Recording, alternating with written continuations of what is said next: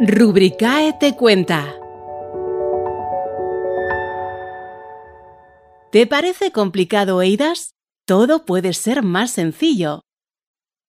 EIDAS es el reglamento europeo que desarrolla los necesarios mecanismos y herramientas, así como los estándares necesarios, para garantizar su uso y dar el nivel de seguridad más adecuado en todo lo relacionado con la identificación electrónica, autenticación y servicios de confianza para las personas físicas y jurídicas.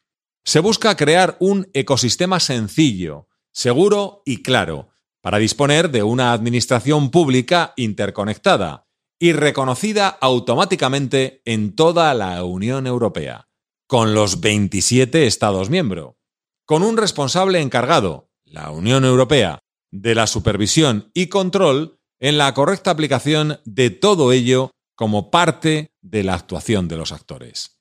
Se busca impulsar en todos los niveles las transacciones electrónicas en la Unión Europea para evitar costes y gastos innecesarios en todo lo relacionado con firma o certificaciones electrónicas. Los implicados debemos mantener los mismos estándares y medios necesarios para que puedan ser usados correctamente cuando corresponda. Hola, soy Jordi Moreno, responsable de Legal y Compliance de la empresa Rubricae Business Solutions. Jordi, ¿qué órgano fundamentalmente es el que regula toda esta materia?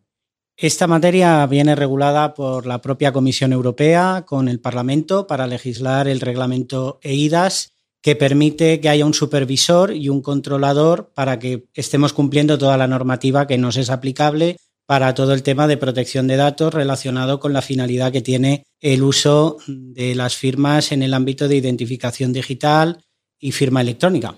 Y entiendo que precisamente eso es lo que marca el alcance internacional que tiene. Efectivamente, el alcance más que internacional es que por las zonas regionales la Unión Europea aglutina a sus 27 Estados miembros, que es de cumplimiento directo, pero con la interrelación con otras administraciones, como puede ser el continente americano o cualquier otro continente, se permite la interconexión. ¿Qué tipo de regulación, desde tu perspectiva y como conocedor de la materia, crees que es la que domina aquí? ¿Es más de tipo coercitivo? ¿Es más dispositiva? ¿Cualquier otra? Tiende a ser dispositiva porque nos implica a todos los agentes. Los que estamos actuando bajo este paraguas también somos los que controlamos que estamos cumpliendo con esa finalidad. Pero es sobre todo dispositivo con esa supervisión que viene de las administraciones públicas. A ver si tú consigues aclararme esto, por lo menos desde la perspectiva legal. Yo tengo la sensación de que indistintamente, seguramente fuera de ámbitos tan técnicos como los de Rubricae, se habla indistintamente de firma digital y de firma electrónica. Pero he descubierto ya hace tiempo que no es lo mismo. Desde el punto de vista legal, ¿por qué no es lo mismo? Porque lo que se ha venido a regular es la propia firma electrónica, es decir, es la nueva posición como si estuviésemos firmando ante un papel, ante un folio en blanco.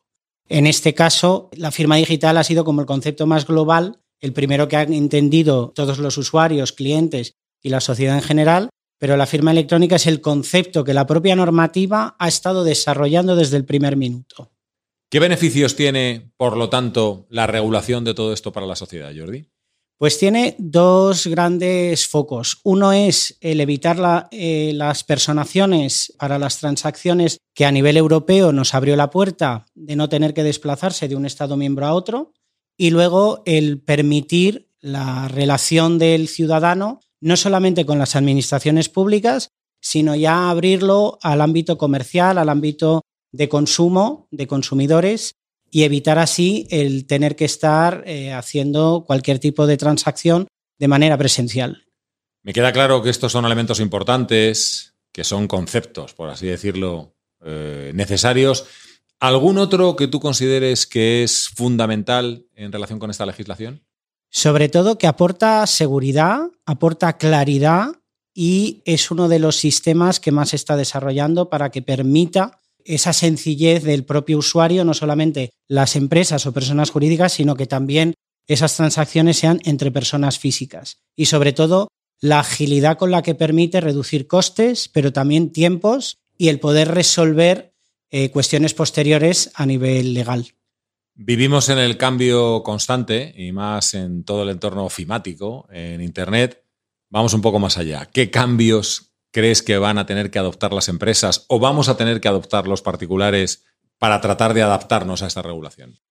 Sobre todo que tengamos dispositivos adaptados a poder tener estas herramientas y eh, luego ser muy responsables con el tema de los medios de seguridad que tenemos que poner. Tenemos que tener en cuenta la trazabilidad, que esto es prueba para que luego no nos vengan a reclamar cualquier tipo de cuestión a una empresa o a un particular o persona física. Y sobre todo que nos va a agilizar en el día a día de muchos, no solamente trámites administrativos, sino el poder eh, resolver pequeñas cuestiones que nosotros necesitemos de adquirir algún tipo de bien o servicio, será todo mucho más ágil y mucho más rápido.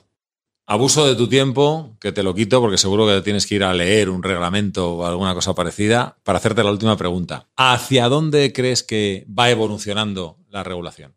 La regulación va a que sea cada vez más sencilla, pero con unas implicaciones en las que el primer, la primera etapa han sido las empresas, las administraciones públicas y ya que esté implementado absolutamente para todas las personas físicas y para cualquier consumidor, porque las propias empresas están viendo en él un canal que es necesario y un poco pues la administración pública, en este caso la Comisión Europea con los Estados miembros, nos van a encaminar en esa posición de que todos seamos agentes implicados y que todos seamos parte interesada en que funcionen la firma electrónica, la identificación y sobre todo los servicios de confianza que van a abrir esa nueva puerta que nos va a facilitar a todos. Jordi, muchas gracias por haber estado con nosotros y que todo vaya razonablemente bien regulado.